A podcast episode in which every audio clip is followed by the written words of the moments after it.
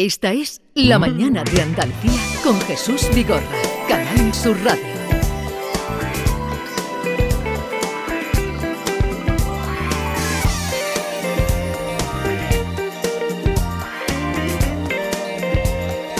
Once, cuatro minutos de la mañana y en esta última hora vamos a hablar con una joven que acaba de publicar su primer libro y que lleva por título Soy joven, no gilipollas. Así, con todas las letras. Seila Hernández, eh, creadora de arroba es punto decir diario. Eh, Seila, buenos días. Buenos días. ¿Qué tal estás? Pues muy bien y un poco nerviosa. ¿Por qué? Porque yo creo que cuando, bueno, primero que entiendo que el periodismo es compañerismo y creo que cuando me entrevistan grandes profesionales, pues tengo que sentir respeto hacia la profesión y cuando venía de camino en el taxi, pues he sentido respeto porque creo que me va a entrevistar pues uno de, de los grandes profesionales ese es este señor. Mira, Vigorra, lo que te está diciendo, ¿eh? Empezamos bien. empezamos bien, Sheila, empezamos bien. no, no, al final creo que hay que tener muchísimo respeto. Yo entiendo esta profesión como que yo no sería parte de lo que soy sin personas que probablemente hoy me enseñes tú más a mí de lo que crees que yo pueda enseñarte a ti, aunque sea ínfimo. Y eso es bonito y es muy guay. ¿Y ayer estuviste en tu universidad, donde estudiaste? Sí, ayer estuve en mi universidad, hice la presentación de mi libro. Es como el lugar de retorno, Para decirle a todos esos estudiantes que están ahí por estar, pues que si no tienen vocación para ser periodistas, que abandonen la aula y que se dediquen a otra cosa, porque el periodismo es un oficio muy sacrificado y que va cambiando a una velocidad vertiginosa. Esta joven, mm, vamos a, la acabamos de conocer, vamos a hablar de su libro, Soy joven, no gilipollas, de su experiencia vital, que también aparece por aquí, y además se creó ella su propio periódico, ¿no? Pues sí, eh, salgo de la carrera, mm, me encuentro puertas cerradas, porque las puertas o se abren o no se abren y a mí no se me abrieron y se asume con dignidad y listo.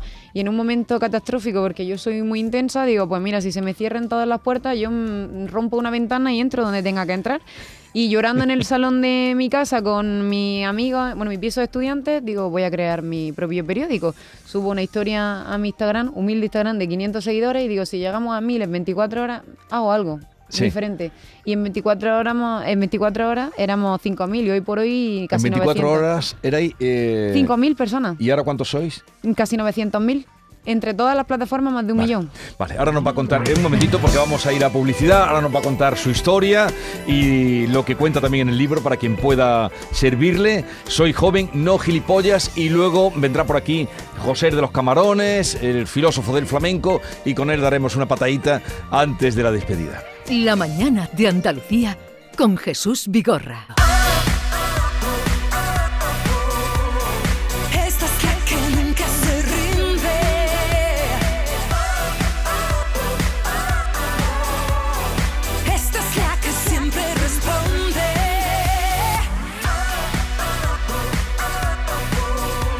Esta chica, Sheila, es una chica que nunca se rinde, como dice esta canción y por lo que tú cuentas en el libro.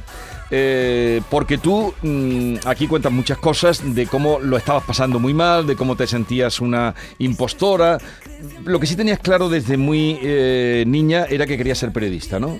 Sí, siempre he tenido claro que quería ser periodista, pero no sé por qué quería hacerlo. Y sí que he desarrollado diferentes etapas. Quería ser periodista de la NASA con 6-7 años y de repente eh, maduro y quiero ser corresponsal de guerra. Y después digo, eh, ¿dónde voy a ser corresponsal de guerra? Es un oficio. Tuve una pequeña conversación con Antonio Pampliega y dije, nunca más. O sea, me contó al final cosas que yo mentalmente no estaría preparado para ello y al final va evolucionando, ¿no? Y como todos los periodistas, creo que nos convertimos un poco en periodistas todoterreno, porque tenemos que tocar mm, diversos campos y varios. Y cuando tú terminas tu carrera con buenas notas, ¿no? Y empieza, me decías, a tocar a muchos sitios diciendo, quiero trabajar, hay una oportunidad eh, y no te dan nada me dan la experiencia y la gratitud, que tengo que sentirme muy orgullosa de la experiencia que me está brindando la gente. Hoy por hoy también me brindan experiencia. Yo digo, pero la experiencia me paga el alquiler de mi piso. ¿Cuánta, ¿Qué número de experiencia me dais para que pague la luz o el internet de mi casa?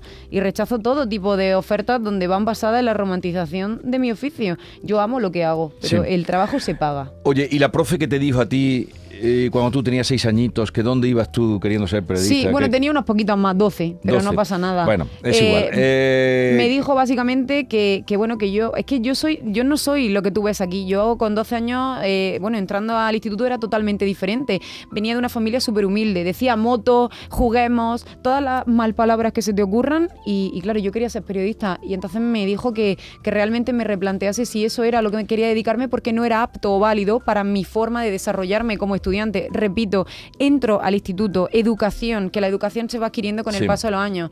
Entonces yo ahí creo que me convertí en una alumna un tanto pésima hasta que llega a mí un profesor que me hace ver cosas que yo no había visto en ese Siempre hay momento. un profesor. Siempre hay un Siempre hay un maestro o Sí. maestro profesor que te ilumina y te. Pero esta profesora no le has enviado el libro. No, no le he enviado el libro, pero todo el mundo la ha identificado y supongo que alguien le habrá dicho, o sea, todo el mundo, quiero decir, todo, todo mi pueblo eh, la ha identificado como tal. Entonces, creo que cuando le llegue lo que le llegue, dirá, oye, yo hice esto, se lo replanteará y dirá, Y- es que mira lo que le hice, y no solo a mí, ¿no? sino a muchos más alumnos. Pero al lo que te dijo que fue que dónde ibas tú con Claro, esos ver, aires de. Sí, que yo. No, no con aire, sino es que te desarrollas, te expresas mal. eh, así no puedes llegar a ser periodista. También, pues vestía diferente. eh, venía de una familia muy humilde. Pues yo iba con mis dos coletitas, con mis leggings, eh, un baile de colores. Al final. ¿Y cómo te fuiste a, a la casa ese día? Pues na- pensando que. No, de verdad, ya no solo ese día, sino los siguientes años. Yo pensaba que no servía para estudiar. ¿Y se lo contaste a tus abuelos? Y no se lo conté a nadie. ¿A nadie? ¿Ni a tu tío? No. Ese tío tan especial que tienes tú. No se lo conté a nadie porque, bueno, sí que he tenido diferentes episodios de bullying a lo largo de mi vida, pero he hablado de muchos de ellos, que mi madre ha sido una protectora increíble y ahí va, vamos, con su bandera a hablar con los directores de qué está pasando y ella ha solucionado muchos episodios de mi vida. Pero sí que guardaba diferentes cosas, no lo contaba todo porque mi familia es muy sufridora y lo pasaba inclusive peor que yo. Pe- Pero en cambio, en cambio de tu madre hablas poco. Hablo poco. ¿Por sí. qué? Pues Porque por- hablas mucho de tus abuelos, Sí. hablas mucho de tu tío, eh, al que también dedicas el libro y aparece, pero de tus padres hablas poco. Es que hablo en un capítulo de algo tan importante como es la desestructura familiar y todo lo que acarrea. Yo no soy una persona normal y no soy normal por muchas vivencias. Mis padres han sido mi abuelo y mi madre también ha sido mi madre, pero ha sido más mi hermana mayor. Entonces, a lo largo de toda mi vida la tengo presente porque yo hablo de que tengo unos pilares fundamentales en mi vida y uno de ellos es mi madre. Pero me sentía la responsabilidad de dedicarle mi libro, que es como mi mayor triunfo para mí, que voy a dejar escrito y constante en la sociedad a mi abuelo y a mi tío. Y de hecho la presentación de mi libro que hice en Almería fueron 700 personas y, y había una butaca vacía y había un ramo de flores que era para mi abuela que falleció, pero ahí no, no estaba pudo ver tu libro de tu abuela. No, No, pero sabía que te lo habían encargado. no, Tampoco. nada. Eh, ¿Y tienes hermanos? No, No, eres hija única. Sheila, la verdad que en tu libro me ha sorprendido, te abres en canal, no solo hablas de esa familia desestructurada de la que partes, también hablas de los problemas que tiene la gente de tu generación, ¿no? Has mencionado el bullying, la depresión, el miedo, y no haces un buen augurio de la gente de tu edad. Es que yo creo que somos parte de una generación que arrastra problemas de otras generaciones, ¿sabes? Y como es un problema que no se eh, al que no se le invierte tiempo real y sobre todo ganas para paliarlo, nunca va a terminar y a finalizar ese problema. Entonces no es solo mi generación o mi generación es la única, no, es que somos parte de otra generación más que va arrastrando muchísimas cosas. Odio muchísimo el término eh, sociedad de cristal, generación de cristal. No, es que no, en absoluto es así. Yo en todas las charlas que doy digo, oye, de verdad, mira, hablamos muchas veces de hombres y ¿no? Vamos a hablar de que los hombres son mm, la, que, más se suicidan. ¿Por qué se suicidan? Porque a lo largo de toda la vida al hombre se le enseña que tiene que ser fuerte, que no debe de llorar, que es el que tiene que llevarlo todo hacia adelante y que, bueno, que él tiene que poder con absolutamente todo. Y no es así, porque el hombre puede llorar, puede ser, o sea, llorar es que no es sinónimo de debilidad. Vamos a acabar un poquito con los clichés. ¿Qué pasa? Pues que ese hombre eh, mm, acude a eh, juegos, vicios, lo que sea, y al final entra en una debacle de la que no puede salir y como resultado que tiene gente acabando con su vida porque no puede salir de un problema porque ha entrado en otro. Entonces, es, hay que atajar esos problemas. La teoría está muy bien, pero la práctica, ¿cuándo la ponemos? Sobre la mesa. ¿Cuándo? Sheila, eres una persona que te creces ante la adversidad, es eh, obvio y es evidente, pero sí es cierto que la gente de tu generación, en muchos casos, pues es gente un poquito más mimada que en generaciones anteriores y a lo mejor no ha tenido esa necesidad que sí, tú sí, por tus circunstancias eh, vitales. Entiendo que este libro, en un primera instancia, está pensado para, para esta gente de tu generación, aunque también eh, para otras, porque eh, hay, hay quien no madura. Sí, al final yo no puedo juzgar nunca ni la maternidad ni la paternidad que llevan a cabo los padres, pero sí que es verdad que hablo con muchos y dicen, es que yo mismo o yo misma me he dado cuenta de que he criado a mis hijos entre algodones, porque no quería que sufriesen lo que yo he sufrido. Y luego te das cuenta de que los tienes que soltar porque mm, necesitamos avanzar y madurar y ahí empiezan a llegar los palos. Ah, es que yo no me esperaba esto. Ah, es que yo creía que iba a tener el trabajo de mis sueños y que iba a tener un cochazo y un piso y te encuentras con que mm, ojalá llegue a ganar 1.100 euros, ojalá eh, puedas conseguir el coche de tus sueños y ojalá no puedas, o sea, puedas vivir en un piso mm, de más de 50 metros cuadrados con contigo mismo y no con siete personas más, ¿sabes? Hay un capítulo que dedicas, el libro pues está en una prosa sencilla para llegar a mucha gente, que indudablemente lo estás consiguiendo, ¿no? El libro está funcionando bien. Sí, ¿Cuándo salió? ¿Hace poco? hace un, dos mesecillos. Pero por cierto, que el libro fue que te llaman un día eh, cuéntalo. Fue, eh, pues fue surrealista. En tu cabeza no estabas con tu... Yo estaba con mis cosas. Es decir, diario, ¿no? ¿Es el nombre? Sí, pues yo, yo, estaba con mis cosas y de repente me llega un email de la editorial de Grupo Planeta donde me dicen que quieren mantener una reunión conmigo, que si me gustaría publicar un libro y yo no hago ni caso. Digo, mira, de verdad, o sea, estaba en un momento negativo en mi vida donde yo lo veía todo negativo y para mí eso era una broma. Digo, ah, que está fena otra persona, a mí no. ¿Qué va a contactar conmigo Grupo Planeta? Algo me quieren sacar. Sí, algo, algo hay aquí raro, yo ni contesto. Y luego ya lo consulté un poco con mi amigo y mi amigo, pero vamos a decirle ¿qué haces no contestando a eso? Aunque sea una broma, contesta. Contesté, tuve una reunión y en la primera reunión salió todo el libro. O sea, sabía cómo se iba a llamar el libro, sabía que iba a escribir. Bueno, han ido surgiendo cosas con el paso del tiempo, pero fue súper sencillo todo.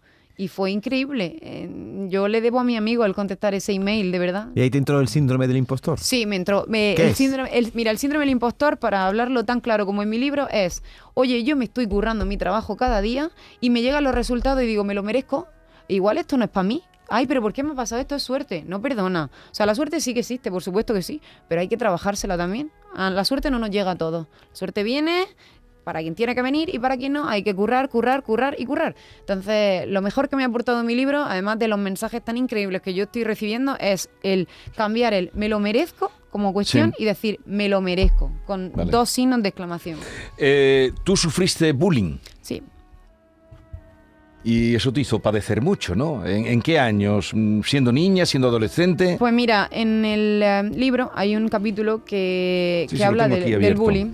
Y bueno, hay una carta, ¿no? Son 750 mm. testimonios, resumidos, donde habla el chico delgado, la chica inteligente de la clase, pues que era rarita, la hija de la profesora, y yo cuento pues que yo fui la gorda, y que yo era gorda, y que nada, que la gente pues tenía que decirme que era gorda. Y yo pensaba, es que no sabéis que tengo un espejo en mi casa y que puedo ver que, soy gorda, que me veo, que lo entiendo, que tú no debes de darme ningún consejo porque no sabes lo que pasa en mi vida ni cómo la desarrollo. Déjame que yo mm, viva y haga y, sienta. Y bueno, fueron años horribles de mi vida, eh, gente riéndose muchísimo de mí, eh, me llamaba, bueno, me hicieron un, un collage con un monstruo de la galleta en mi cara y la enviaron de felicitación de Navidad a todos los niños y sabes que tanta gente que recibió esa felicitación, mm, solo una persona dijo, oye, ¿qué hace? En el libro lo que intento transmitir es que no es una moda, porque es que me da una rabia que todo sea una moda ahora. Al final eh, no ocurre solo el bullying dentro del aula, también hay moving en los trabajos. Hay trabajadores que llegan con toda la ilusión del mundo y se encuentran a un compañero que está sumamente amargado y decide que lo mejor que debe hacer ese día es, con perdón de la palabra, putear a su compañero y hacer que esa persona que de verdad siente vocación eh, se sienta amargada y llegue a su casa con, con la peor de las actitudes. Y lo que intento hacer ver en mi libro es, oye, de verdad, si estás pasando por una situación así o ves que alguien la pasa, no te calles, porque es que eres tan cómplice. O sea, no me vale de nada que te abanderes y me digas, Día de la Salud Mental. Sí, esto, Día contra el Bullying. Eh, no hagas esto, no digas lo otro. Y de repente ves que alguien le hace bullying en tu colegio, en tu clase, en la clase al lado, y tú o te rías o simplemente pases porque es algo que no debes meterte. Mm. A mí me, me ha estremecido como a cualquier persona que lea, porque no solo pensando en ti, que ahora te conocemos, sino en tantas personas, en tantos niños gordos o gordas que, que, han tenido que sufrir la intimerata y, que a lo mejor no han sabido conducir ese, mm, ese malestar, esa provocación, esa em, fijación que tenían en ella, ¿no? Como esto que has contado tú. Es que horrible. Yo te pongo un ejemplo súper breve. Yo me ponía a dieta, yo vivía en constantes dietas y yo estaba gorda y lo sabía. Y tú sabes lo que es, por ejemplo, que tú digas, oye, he perdido dos kilos esta semana, qué motivada estoy, voy a seguir. Va andando por la calle y dice alguien, foca, obesa, y dice Dios, de verdad, yo me merezco esto, esto me tiene que pasar a mí, estoy contenta, estoy eh, encontrando mi equilibrio en la vida, intentando llevar mi vida saludable con, con muchos problemas que al final acarrea, porque eh, ser obeso o estar extrema- extremadamente Sí, delgado sí, no es simplemente... Lo uno o lo otro, o tener Exacto. las orejas abiertas. Y dice, ¿y, y qué tipo de sociedad tenemos? O sea, si no tienes un cuerpo relativamente normativo, ya eres motivo de insulto. Si no eres una persona estéticamente normativa, ya eres motivo de insulto. Si tienes un rasgo facial que sobresale, ya es motivo de insulto. O sea, vamos a parar que cada uno viva su vida y deje de meterse con otras personas que se ven en un espejo, repito. Súper importante eso.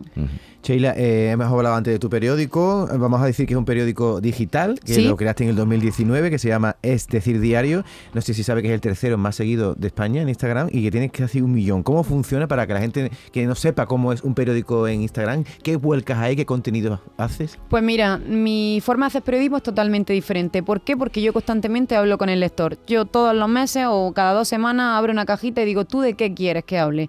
¿Qué tema crees que no estoy eh, mostrando o visibilizando? Sobre todo ayudo muchísimo a las causas sociales. El otro día contactaba conmigo eh, una mujer que estaba en, en tratamiento porque era paciente oncológica y hablaba de que en, eh, por la zona de Teruel no había medios y que para ella ya era tarde porque iba a morir, pero que había que ayudar a, a visibilizar una problemática. Entonces eh, le hice un reportaje y hablé de su caso y conté su situación. Por ejemplo, eh, hace no mucho quería hablar de la violencia obstétrica porque creo que es importante la concienciación y en vez de buscar yo las fuentes pedí que las fuentes llegasen a mí. Si has sufrido violencia obstétrica, por favor ponte en contacto conmigo en este email. Eh, por ejemplo, lo que ocurrió hace nada con, con los guardias civiles en, en Barbate fue horrible. Mm, contacté con gente que, que tengo que trabaja cerca de las comandancias, hablé y, y recabé bastante información. De hecho, me escribió una de las mujeres de los guardias civiles para darme las gracias por haber sido el medio más respetuoso que ha tratado su tema. Y que si en algún momento ella quisiese hablar, que lo iba a hacer con mi medio, porque se había sentido muy segura Ujú. y le había dado paz. Y eso es súper importante.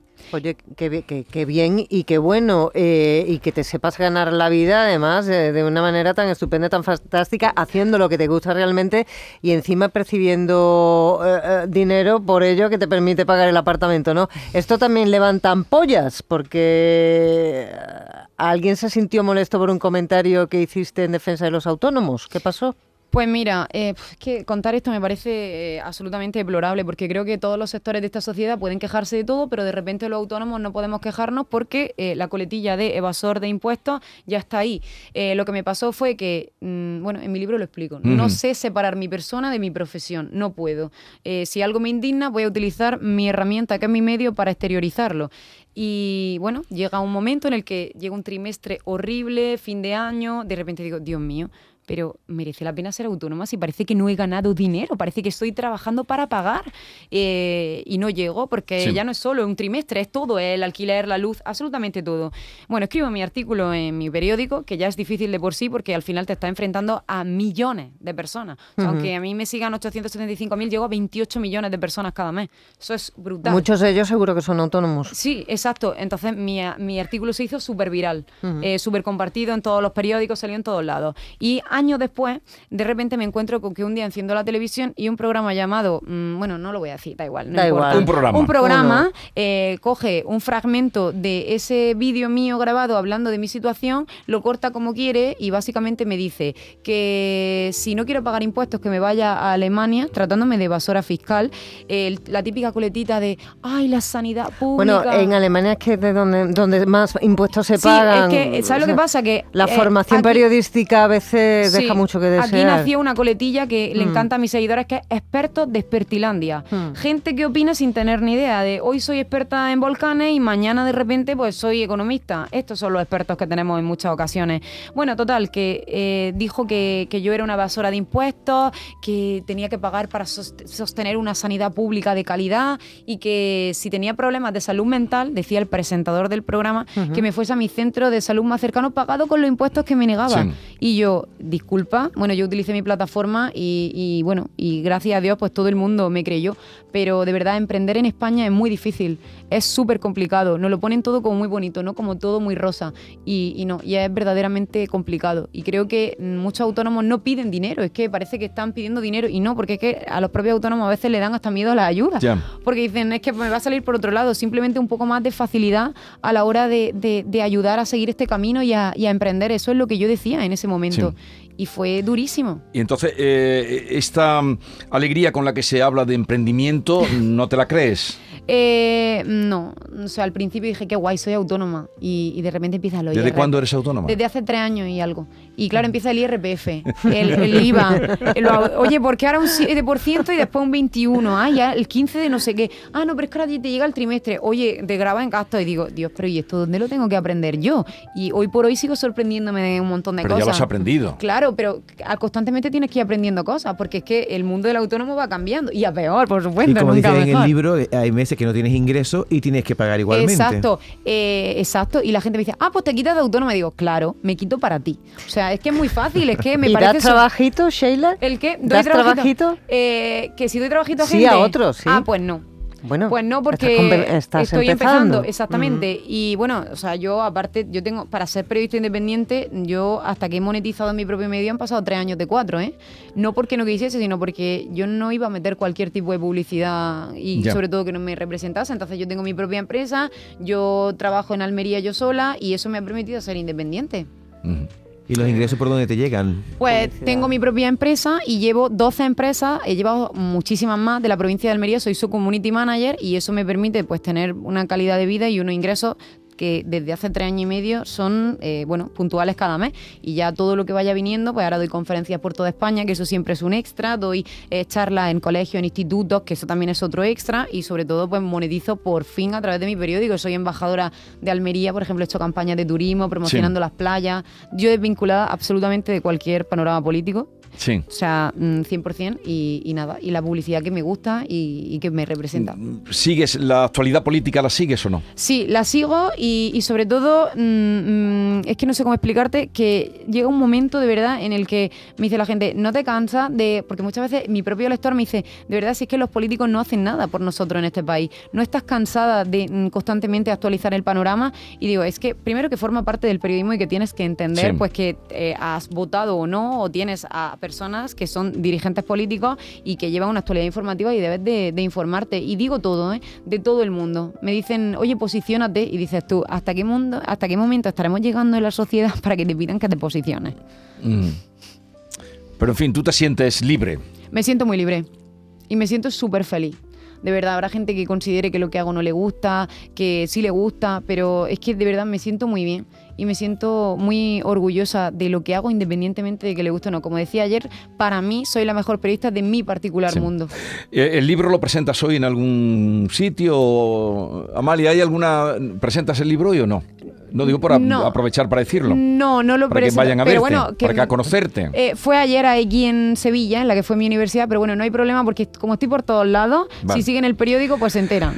Oye, ¿y el título mm, surgió así de pronto? ¿Soy joven, no gilipollas? Pues soy joven o gilipollas, otro de mis artículos de persona que nunca consigue desconectarse y que utiliza su plataforma para reivindicar los derechos. Entonces eso es básicamente cuando alguien eh, me pide una entrevista para ver si yo puedo ser la community manager de su negocio y quiere pagarme 50 euros al mes. Y le digo... ¿Y tú- y tú qué le dices? Y yo qué le dije, yo nada, yo educadamente le dije que me parecía una aberración que me llamasen, me hiciese perder mi tiempo. Encima era un, lego- un, nego- un negocio de verdad. Un negocio floreciente. Sí, muy bonito, de estos que tú dices, me inspira, huele, huele a billetes de 500, ¿sabes? Entonces cuando me dice lo de 50 euros, dice, no, si no vas a tener que hacer casi nada conmigo, digo, me estás llamando, te han, o sea, me han recomendado ante ti y de verdad le estás poniendo eh, precio a mi trabajo. Yo le dije, ¿le pongo yo precio a lo que tú haces? No, ¿verdad? Si esto es sí o no, es súper sencillo. Decía en el artículo del domingo, decía mi amigo Arturo Pérez Reverte, dice, a estas alturas del desparrame, decir que el mundo se ha vuelto gilipollas no es novedad.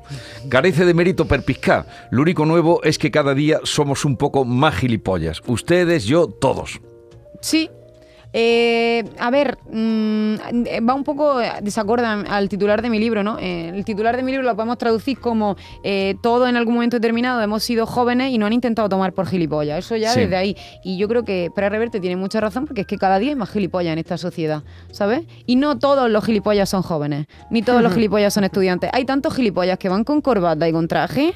O sea, deberíamos de replanteárnoslo y con vestidos increíblemente caros. Esto no va de ser más joven, tener menos edad o ser estudiante y que sea gilipollas. Esto va de que hay muchos gilipollas en todos los sectores de la vida. Sheila, tú tienes 30 años, pero parece que tienes No tiene 60. 30 No, 28, años. tengo No tiene 28. 30 años, por Por favor. supuesto de más, pero tú hablas como si tuvieras 60, como una experiencia de la vida Porque que yo se ha quiero- criado con gente mayor, ¿no? Me Yo creo que hay quedando- ahí un peso de tus abuelos A importante. ver, estoy en una crisis existencial muy dura, ¿vale? Como que de crisis, tú Pues- estás hablando aquí como si tu vida, vamos, yo te estoy, me- se me está cayendo la baba de cómo estás hablando.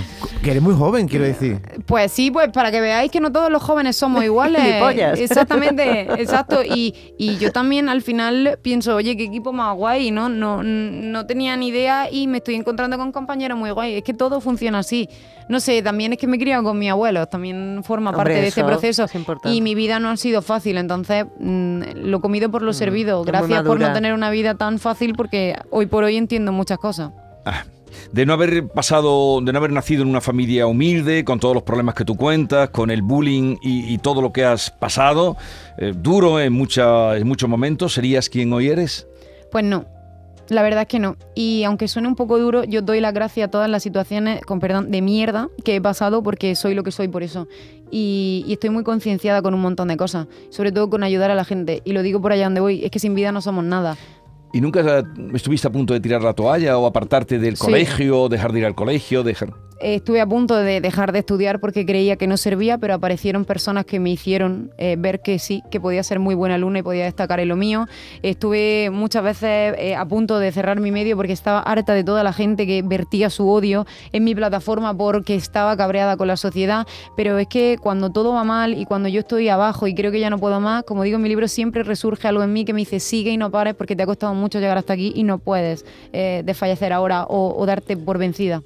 En tu, en tu vocabulario no está la palabra rendirse. No, nunca, jamás, Eso jamás. lo dice, mm, nunca te rendirás. Nunca, nunca me rendiré y siempre voy a encontrar una puerta, una salida, eh, lo que sea. Sí que me puedo tomar el tiempo pertinente pues para estar decaída, triste y sentirme una mierda de persona, pero es que luego eh, hay que seguir porque es que estamos en este momento. La gente me dice, ¿no vas a parar de trabajar? Y digo, ¿cuándo? Si acabo de empezar. Bueno, te gusta el trabajo Me también, lo que hacen. Sheila, ¿cuándo perdiste el peso? Porque ya no está gorda en absoluto, lo cual eh, daría Claro, exactamente pues- igual, por supuesto. Pues para eh, inciso de salseillo, eh, yo hasta, bueno, mi proyecto nace en 2019, ¿vale? Y yo desde el año 2018 hasta el, no, desde el año 2016 hasta el año 2022 estoy en un proceso de transición muy duro en el que, mm, bueno, en fin, ya os podréis imaginar lo que supone todo eso. No me atrevía a decir quién estaba detrás de decir diario porque estaba gorda. Digo, si ya dicen cosas de mí eh, por simplemente por criticar mi, mi forma de redactar o cualquier otra cosa, pues físicamente van a ir a por mí a tope. Entonces, cuando llegué más o menos al- a un peso que me veía fuerte mentalmente Sí. y lo trabajé con la psicóloga,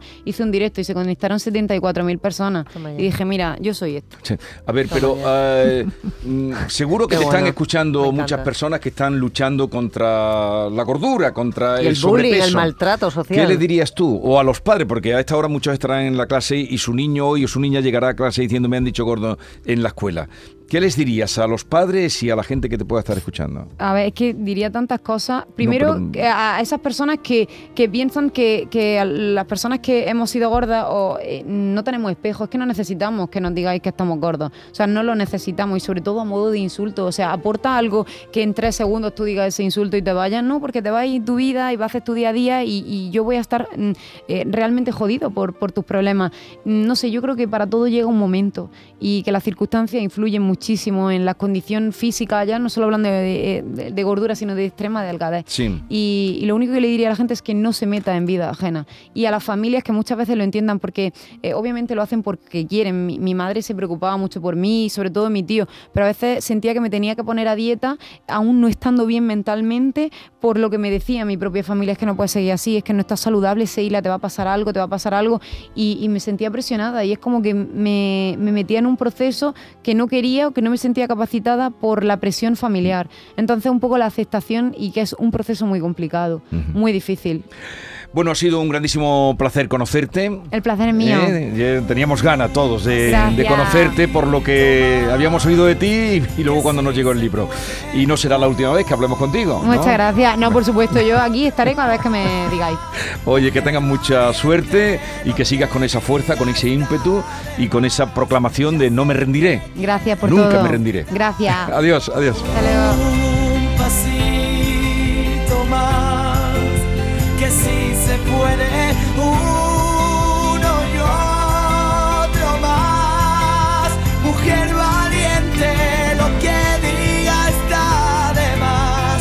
Ya sé que quieres gritar y no te sientas sola. Esta es La mañana de Andalucía con Jesús Vigorra, Canal Sur Radio.